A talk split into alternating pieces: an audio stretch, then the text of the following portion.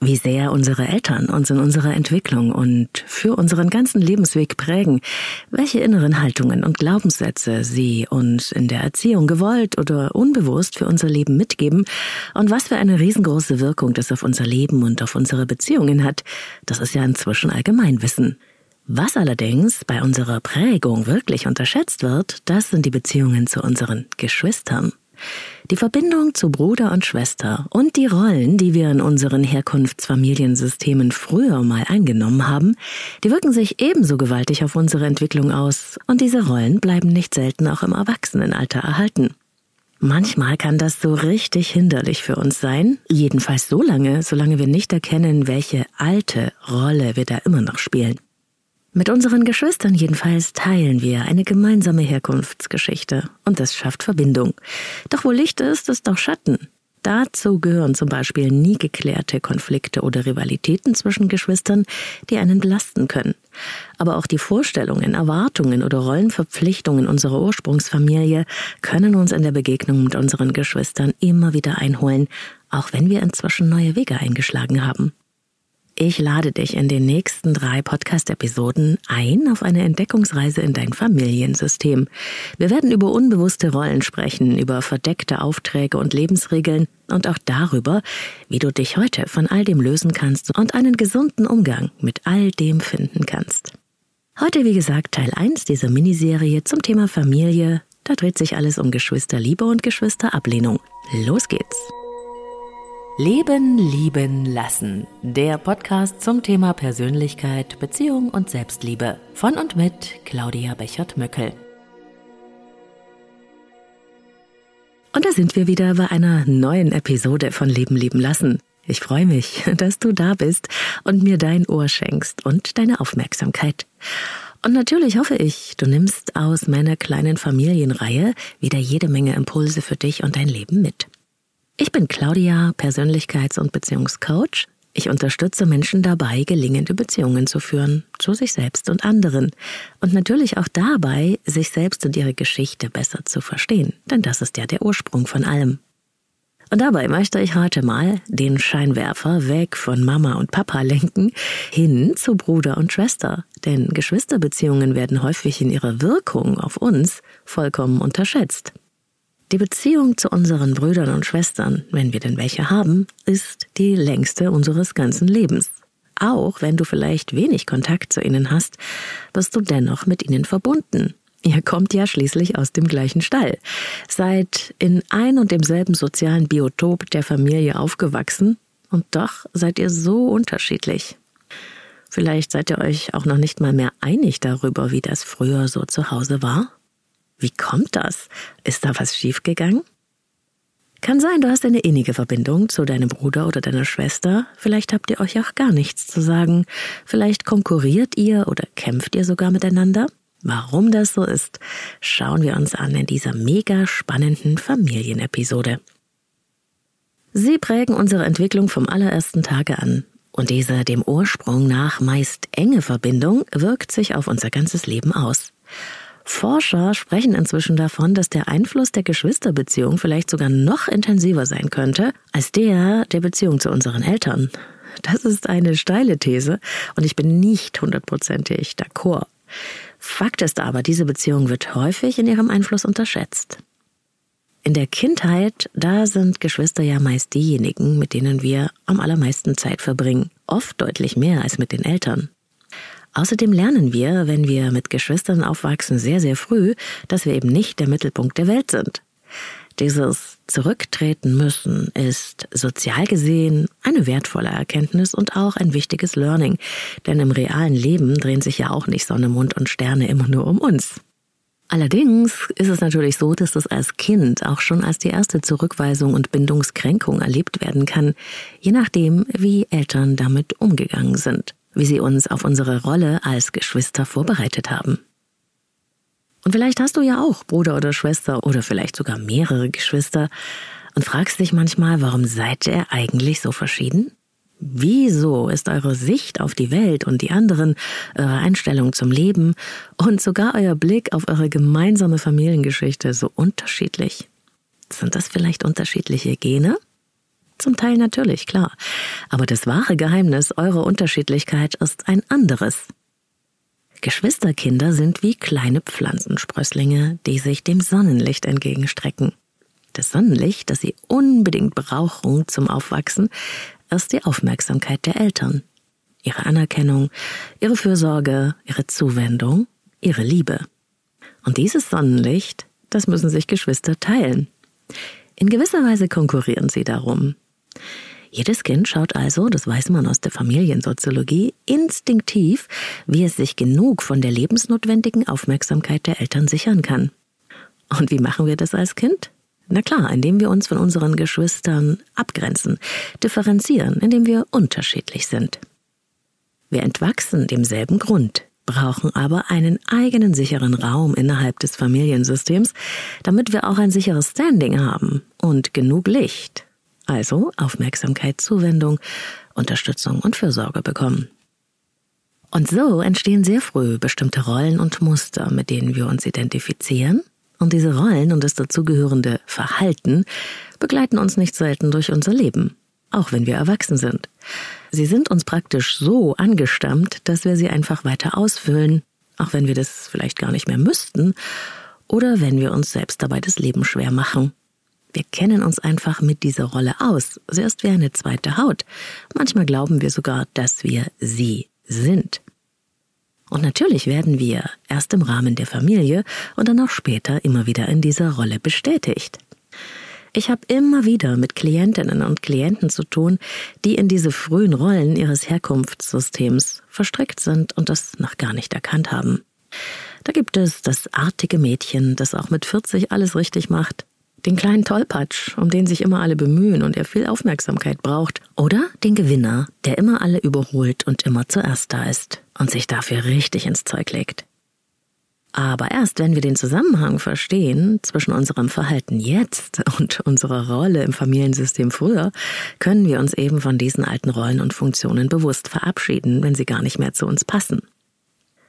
Die natürliche Rivalität der Geschwisterkinder um die elterliche Aufmerksamkeit und Zuwendung ist es also, die dafür sorgt, dass sich Kinder unterschiedliche Strategien aneignen, um so viel als möglich von diesen Ressourcen zu bekommen. Daher verhalten sich Kinder unterschiedlich und besetzen sehr verschiedene Positionen innerhalb der Familie. Sogar Zwillinge nehmen unterschiedliche Rollen ein, denn das generiert ja die Wahrscheinlichkeit, wirklich auch als ein Selbst wahrgenommen zu werden. Da gibt's die Sportskanone, die man nur auf dem Bolzplatz findet, die Streberin, die nur Einsen schreibt, den Familienclown, die Drama Queen, die gerne Szenen macht, das Mama-Kind, das immer lieb ist, den Schüchternen, der nur im Zimmer sitzt, den Frechdachs, der immer das letzte Wort hat, und viele, viele andere mehr. Jeder findet seine Rolle. Schwierig wird es, wenn die elterlichen Ressourcen sehr, sehr knapp bemessen sind. Wenn es also generell zu wenig Aufmerksamkeit, Liebe, Fürsorge, Unterstützung oder eben einfach nur zu wenig Zeit gibt. Dann müssen nämlich Kinder besonders einfallsreich sein, um so viel als möglich von dem wenigen zu bekommen. Und es geht so weit, dass Kinder sogar negative Aufmerksamkeit generieren, bevor sie gar keine bekommen. Aus der systemischen Familientherapie weiß man, dass auffälliges, querulantes, so gemeinhin schwieriges Verhalten einer inneren, wenn auch unbewussten Logik folgt.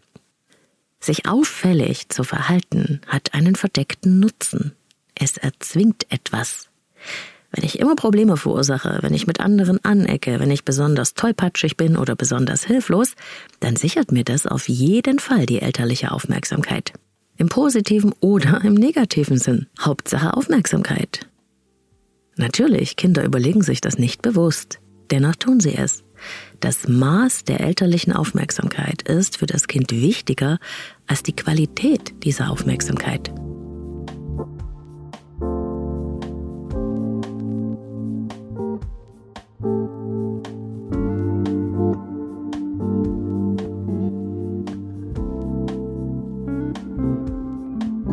Es ist noch gar nicht lange her, da war ich Zeugin, wie jemand in meinem Bekanntenkreis über die Schwierigkeiten seiner erwachsenen Tochter gesprochen hat.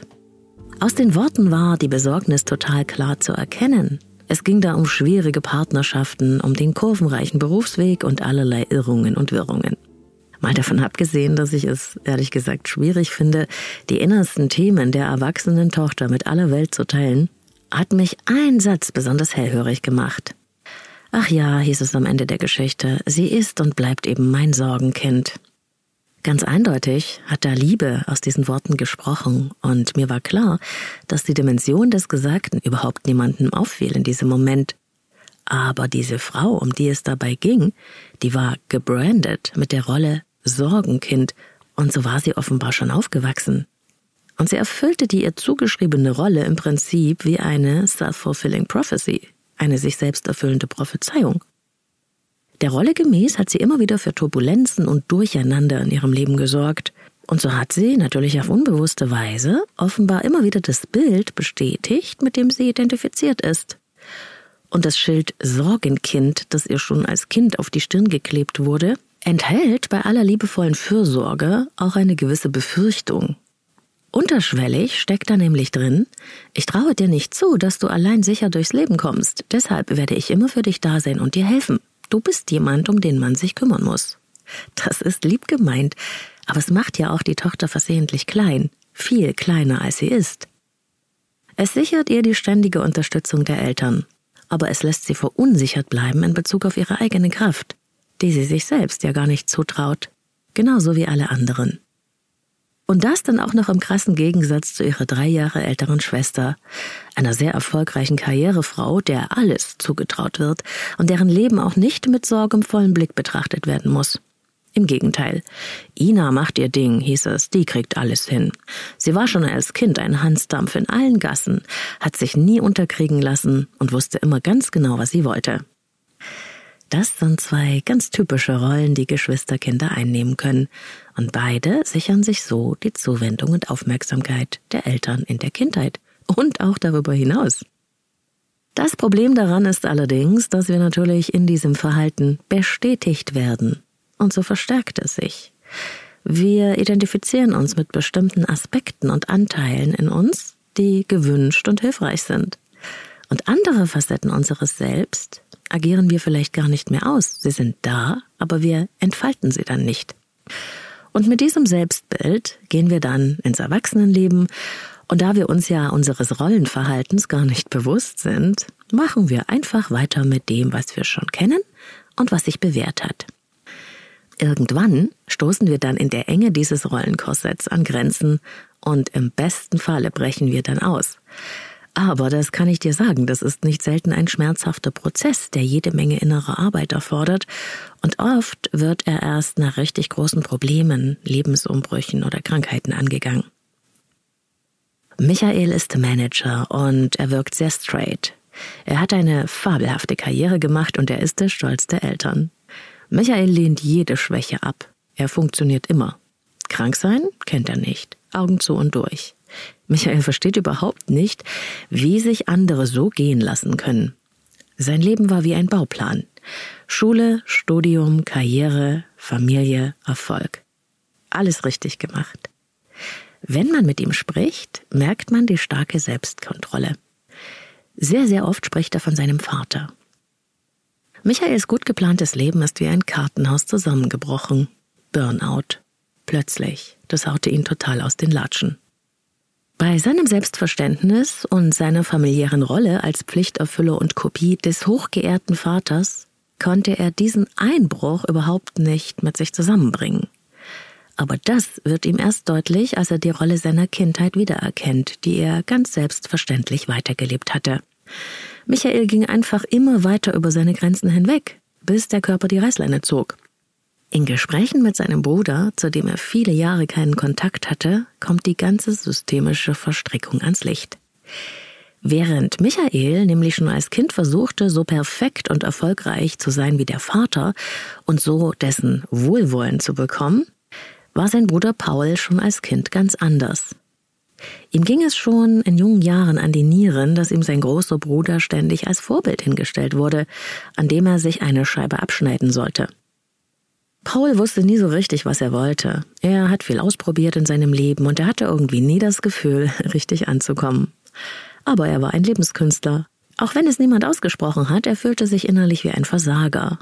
Und diese Rolle bestätigte er sich in seinem Leben immer wieder versehentlich selbst. Er fing viele Dinge an, aber er konnte irgendwie nichts zu Ende führen. Die Lobgesänge auf den erfolgreichen Bruder konnte er als Erwachsener einfach nicht mehr ertragen und hat sich deshalb innerlich von seinem Bruder abgewandt. Auch von den Eltern distanzierte er sich. Er fühlte sich dort einfach nie gesehen und verstanden. Michael und Paul, die reden heute darüber, wie es aus Pauls Sicht gewesen ist, immer mit diesem Bruder verglichen zu werden, der auf einem Podest stand und unerreichbar war. Michaels Zusammenbruch war es, der diese neu gelebte Geschwisterbeziehung möglich gemacht hat. Sie verstehen ihre Lebenswege und ihre unterschiedlichen Motive und Lebensstrategien heute auf eine ganz neue Weise und es bringt beiden etwas. Michael, der Perfektionist, profitiert unglaublich von Pauls lebenskünstlerischem Talent, von seiner Kreativität und Lebendigkeit und Spontanität. Michael entdeckt dabei nämlich nach und nach seine abenteuerlichen, wilden und freien Aspekte in sich selbst wieder, die er lange verdrängt hatte zugunsten der großen Disziplin. Das macht Michael viel lebendiger und bringt ihn in Kontakt mit seinen Gefühlen. Paul dagegen, der profitiert von der Geradlinigkeit und Struktur, die Michael mitbringt, und von der Fähigkeit zu planen und zu analysieren. Da wächst etwas ganz Besonderes für beide, so als wäre eine Tür aufgegangen, die lange verschlossen war.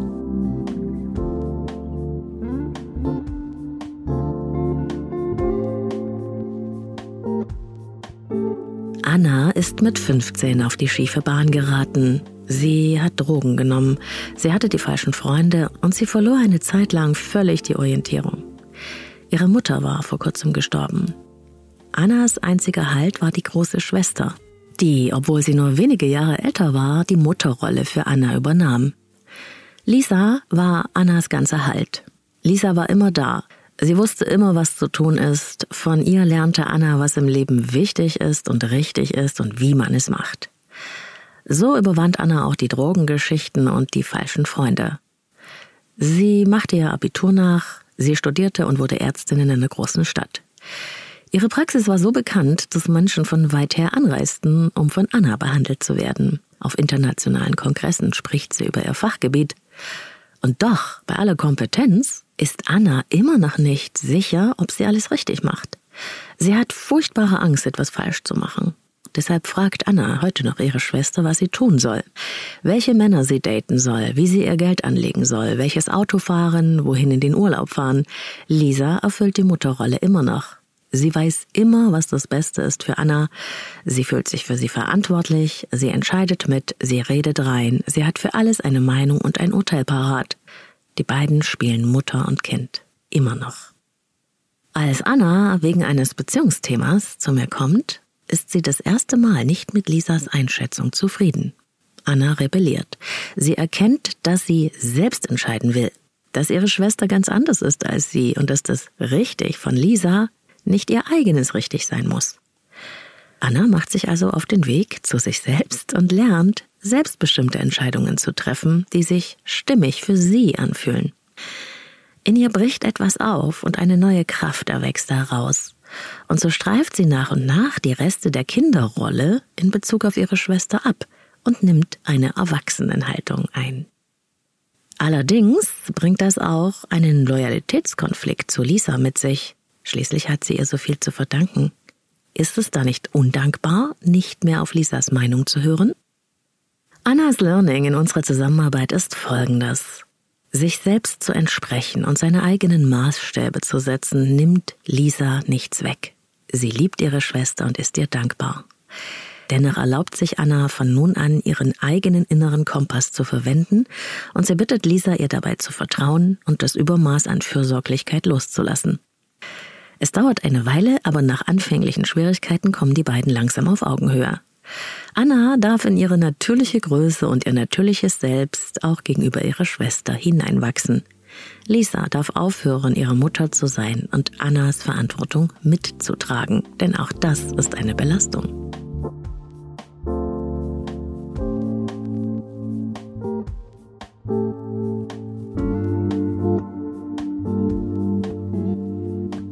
Und du? Hast du dich in irgendeiner der Rollen wiedererkannt? Worüber hast du dich früher definiert? Was war deine Rolle in deiner Herkunftsfamilie? Denk mal ganz in Ruhe darüber nach und schau dann, wo in deinem Leben du heute noch diese Rollen einnimmst und ob sich das stimmig für dich anfühlt. Gibt es da vielleicht auch verdeckte Aufträge, die mit deinen früheren Rollen verbunden waren? Die verdeckten Aufträge im Familiensystem sind wie eine Art unterschwellige Vereinbarung und sie werden nicht ausgesprochen. Sie existieren eher so als Hintergrundrauschen im Familiensystem, aber als Kinder sind wir super empfänglich für das, was von uns erwartet wird. Mach mich glücklich könnte so ein Auftrag sein. Sei mein Sonnenschein. Mach mich stolz. Sei für mich da. Das sind häufig solche verdeckten Aufträge, genauso wie sei der Vermittler. Die Vermittlerrolle ist in Familiensystemen besonders häufig anzutreffen, in denen es Schwierigkeiten gibt, Konflikte konstruktiv zu lösen oder überhaupt welche auszutragen. Aber auch sei der Sündenbock für unsere ungeklärten Themen im Familiensystem ist eine sehr typische Rolle, die häufig in dysfunktionalen Familien vorkommt und im Teil 2 meiner kleinen Familienserie werden wir uns speziell mit diesem Thema beschäftigen. Dann wird es um narzisstisch geprägte Familiensysteme gehen und die ganz typischen Strukturen und Umgangsformen, die dort anzutreffen sind. Lass uns noch einen Blick werfen auf die Geschwisterhierarchie, die Rangfolge der Geschwister. Das ist so etwas wie eine Rangfolge unter Geschwistern gibt es ja allgemein bekannt. Die Geschwisterhierarchie durch den Zeitpunkt der Geburt hat einen starken Einfluss auf eben diese Rollen später in unserem Leben. So genießen ja beispielsweise Erstgeborene wie auch die Einzelkinder erst einmal die uneingeschränkte Zuwendung der Eltern. Jedes Kind, das später geboren wird, muss mit weniger Aufmerksamkeit der Eltern auskommen, außer es ist krank oder braucht mehr Aufmerksamkeit. Allerdings bedeutet das ja auch für die ältesten Geschwister, dass sie gefühlt vom Thron der Aufmerksamkeit gestoßen werden und mehr Verantwortung übernehmen müssen. Das prägt sie oft auch im Erwachsenenleben. Bei den Geschwisterpositionen ist natürlich auch von Bedeutung, ob es sich um das mittlere von drei Kindern in der Sandwich-Position, eines der mittleren Kinder von mehreren Geschwistern oder um das allerjüngste handelt. Sandwich-Kinder sind oft Vermittler und fühlen sich irgendwie zwischen den Stühlen. Das jüngste Kind ist oft der Sonnenschein der Familie und geht auch später mit einer gewissen Leichtigkeit durchs Leben. Wenn die Kinder aus verschiedenen Beziehungen stammen, wie zum Beispiel in Patchwork-Familien, kann das natürlich auch einen Einfluss auf die Position innerhalb der Familie haben, genauso wie die Anzahl der Geschwister überhaupt oder ihr Altersabstand.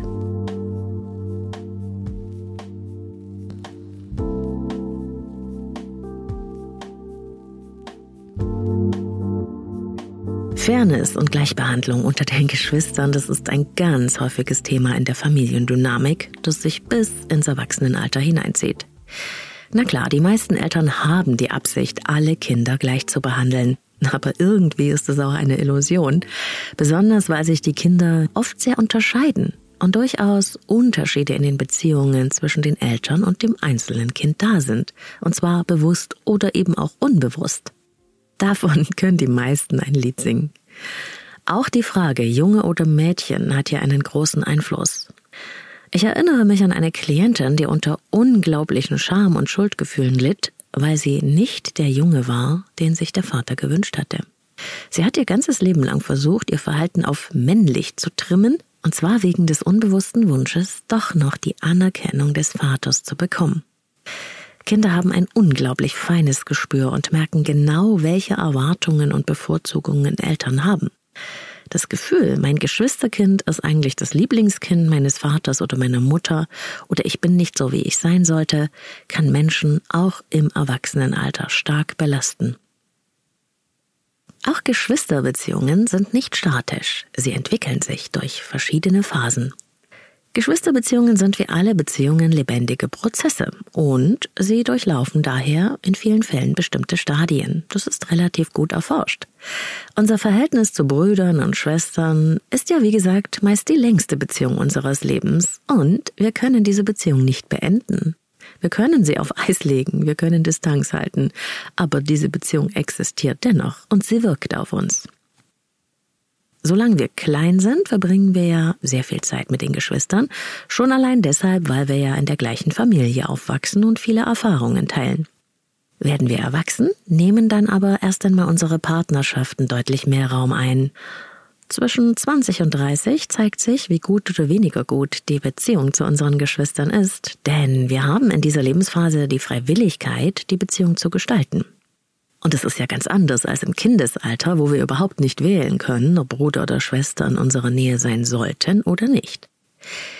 Interessanterweise flackern zwischen 40 und 50 zwischen den Geschwistern häufig die alten Konflikte wieder auf. Entweder sind das ungeklärte Familienthemen, die zwischen den Geschwistern stehen und auf die diese Geschwister eine andere Sicht haben, oder auch mit denen jeder seinen eigenen Umgang gefunden hat. Oft sind es aber auch alte Rivalitäten, die wieder aufbrechen, wenn es etwa um die verschiedenen Rollen und die damit verbundenen alten Gefühle in der Herkunftsfamilie geht. Schließlich ist es ja so, dass zwischen 40 und 50 dann oft auch die Eltern sterben und in der Trauer kommen eben auch alte Themen und altes Leid wieder hoch. Jemand, dem die große Schwester ewig als leuchtendes Vorbild hingestellt wurde, hat vielleicht immer noch das Gefühl, nicht wichtig zu sein oder hinten angestellt worden zu sein. Das kann in dieser Lebensphase wieder aufbrechen. Und du weißt ja, wie stark unsere Glaubenssätze, unsere inneren Identitäten und unsere aus der Kindheit mitgebrachten Befürchtungen uns auch im Jetzt und Hier beeinflussen. Noch gar nicht so lange her, da habe ich in der Episode Negative Glaubenssätze ganz ausführlich darüber gesprochen, wie du damit arbeiten kannst. Aber auch die Episode Das böse Ich beschäftigt sich mit den inneren Haltungen und wie wir sie verändern können. Ich verlinke dir die beiden Episoden wie immer in den Show Notes. Hör da gerne nochmal rein. Und du findest sie natürlich auch, wenn du in deiner Podcast-App nach unten scrollst und mal durchschaust. Im Alter übrigens, und das finde ich auch sehr bemerkenswert, kommt es zwischen den Geschwistern dann oft wieder zu Versöhnungen oder zumindest zu einer Wiederannäherung. Denn, das muss man ja auch sagen, nicht selten sind die eigenen Geschwister ab einer bestimmten Altersgrenze das Einzige, was einem noch aus der Ursprungsfamilie geblieben ist.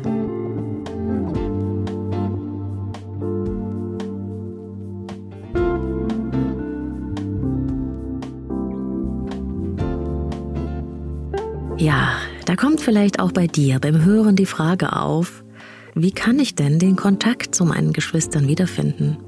Klar, es gibt da keine Patentrezepte, aber ich möchte dir wirklich Mut machen, einen Versuch zu starten, wenn du einen inneren Wunsch verspürst, wieder mehr Nähe zu Bruder oder Schwester zu finden und die alten Gräben zu überwinden, wenn es denn welche gibt. Es ist nie zu spät, Brücken zu schlagen und man kann eigentlich nur gewinnen wenn man es versucht. Wichtig ist dabei, in einer Haltung von Wohlwollen und Verständnis auf seine Geschwister zuzugehen. Erkunden zu wollen, was ist der Grund dafür, dass meine Schwester oder mein Bruder vielleicht weniger Interesse an Kontakten hat? Denk bitte daran, dass ihr unterschiedliche Erfahrungen in ein und derselben Familie gemacht habt und dass deine Schwester oder dein Bruder ihre oder seine Kindheit anders erlebt hat als du und auch andere Schlussfolgerungen daraus gezogen hat. Wenn man dafür offen ist und sich für diese Geschichte interessiert, auch wenn man selbst vielleicht eine ganz andere Sicht hat, dann lassen sich eben wirklich sehr oft Brücken schlagen. Vielleicht haben die Eltern das Geschwisterkind ja irgendwie benachteiligt, zumindest aus dessen Perspektive. Vergiss nicht, dass die Sichtweisen, die Wahrnehmung, das Erleben jedes einzelnen Familienmitglieds ganz unterschiedlich sein können. Und niemand lässt sich seine Wahrheit gerne wegnehmen. Und da gibt's nur eins, echtes Interesse. Echtes Interesse und Offenheit öffnet die Türen und schafft in der Regel für alle neue Sichtweisen und Möglichkeiten. Lass alle Vorurteile, belehrende Zeigefinger oder eigene Bewertungen weg.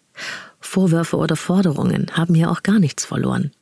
Vielleicht war da irgendeine massive Kränkung aus Sicht der Schwester oder des Bruders, die du gar nicht wahrgenommen hast.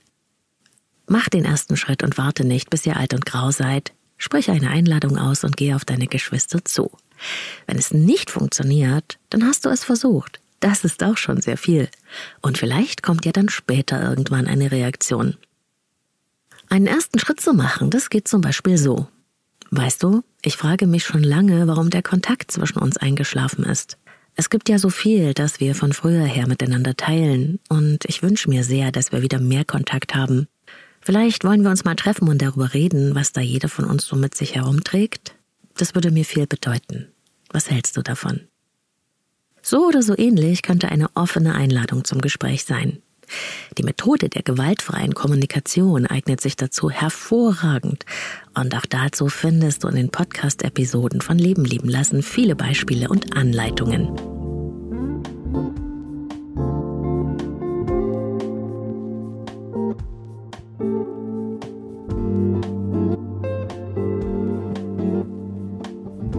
Es wird Zeit für eine kleine Zusammenfassung. Die Beziehung zu unseren Geschwistern ist eine der prägendsten und intensivsten unseres Lebens. Selbst wenn wir uns voneinander distanzieren, verbindet uns die gemeinsame Geschichte und der gemeinsame Ursprung. Wenn wir klein sind, nehmen wir bestimmte Rollen im Familiensystem ein. Jedes Geschwisterkind findet seine eigene Position, die ihm die elterliche Aufmerksamkeit sichern soll. Oft genug sind diese Rollen einseitig oder starr, so dass wir im Erwachsenenleben damit an Grenzen stoßen können. Und irgendwann kommt der Punkt, da helfen uns diese Rollen nicht mehr weiter. Sie strengen uns dann eher an, machen unser Leben eindimensional und eng, hindern uns vielleicht daran, wir selbst zu sein. Oder sie sorgen dafür, dass wir die Freude am Leben verlieren und uns sinnlos fühlen. Und genau dann macht es Sinn, sich mit seiner Rolle in der Ursprungsfamilie zu beschäftigen und sich auch das Verhältnis zu den Geschwistern dabei in einem größeren systemischen Zusammenhang anzusehen. Wer hatte welche Position inne? Warum war das so wichtig? Was war die Funktion dieser Rolle? Will ich das heute noch? Ist es für mich hilfreich? Fühle ich mich damit wohl?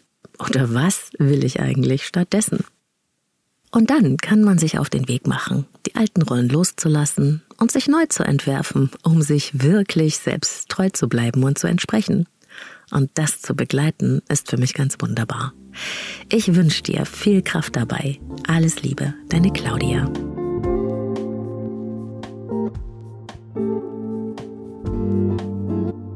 Das war sie, Episode 120 des Leben lieben lassen Podcast, Teil 1 meiner kleinen Serie zum Thema Familie. Den Blogartikel zu dieser Folge findest du wie immer zum Nachlesen auf meiner Website leben-lieben-lassen.de.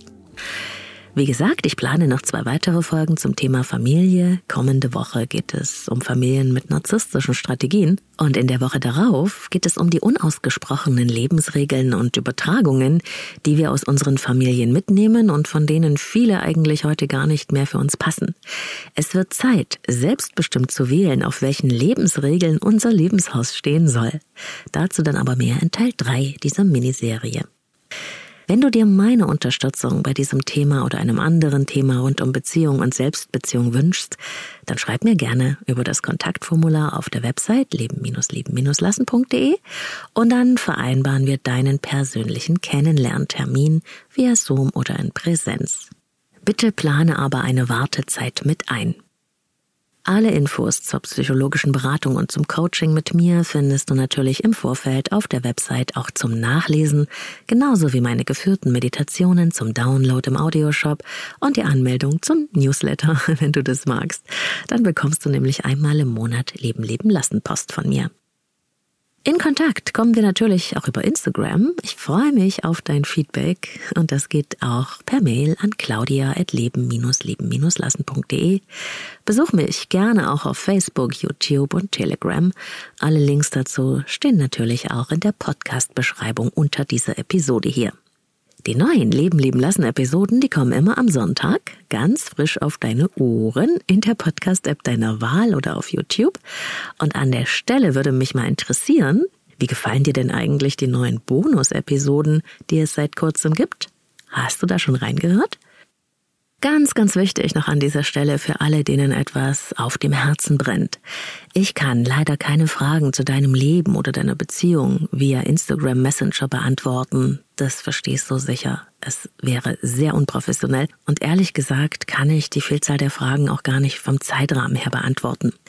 Aber es gibt eine wunderbare Möglichkeit, deine Frage zu stellen, nämlich in der Leben lieben lassen Podcast Sprechstunde. Einmal im Monat beantworte ich Hörerfragen im Podcast Du kannst mir ganz anonym, ohne deine Daten zu hinterlassen, eine Sprachnachricht schicken via Speakpipe. Dort kannst du die Nachricht aufnehmen, anhören, löschen, wieder aufnehmen und dann drückst du auf Senden und mit etwas Glück bist du bald Teil des Podcasts und bekommst eine Antwort auf deine Frage. Link in die Sprechstunde in den Show Notes. Und wenn du Leben lieben lassen magst und gerne diesen Podcast hörst, dann freue ich mich über deine Bewertung und deine Sterne auf Apple Podcasts oder Spotify. Das ist ein wirkliches Dankeschön und ein Support für mich, denn das hilft mir, noch mehr Hörer zu erreichen. Wenig Aufwand für dich, große Wirkung für uns alle. Wenn du meine Arbeit aber mit einer Spende unterstützen möchtest, dann geht das via Steady, der Unterstützerplattform für Kreative, Link in den Shownotes. Jede Unterstützung ist wertvoll, denn ich habe mit Leben lieben lassen große Pläne. Und eine kleine Preview an der Stelle. Ich plane gerade ein Buchprojekt. Ich freue mich riesig, dass ich endlich meine Tools und Methoden rund um das Thema Beziehung und Selbstbeziehung auch in einem Buch weitergeben kann. Jetzt ist der Startschuss gefallen und ich werde dich natürlich zum Buchprojekt auf dem Laufenden halten.